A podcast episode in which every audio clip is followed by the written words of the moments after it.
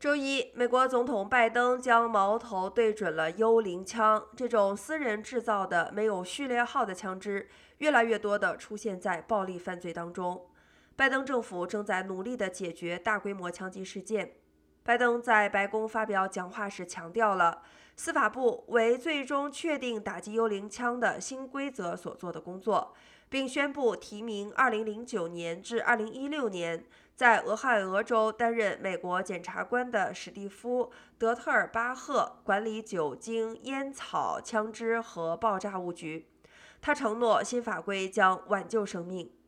十年来，国会在改革枪支法的立法案上陷入僵局，行政行动在联邦法院也面临严峻的阻力。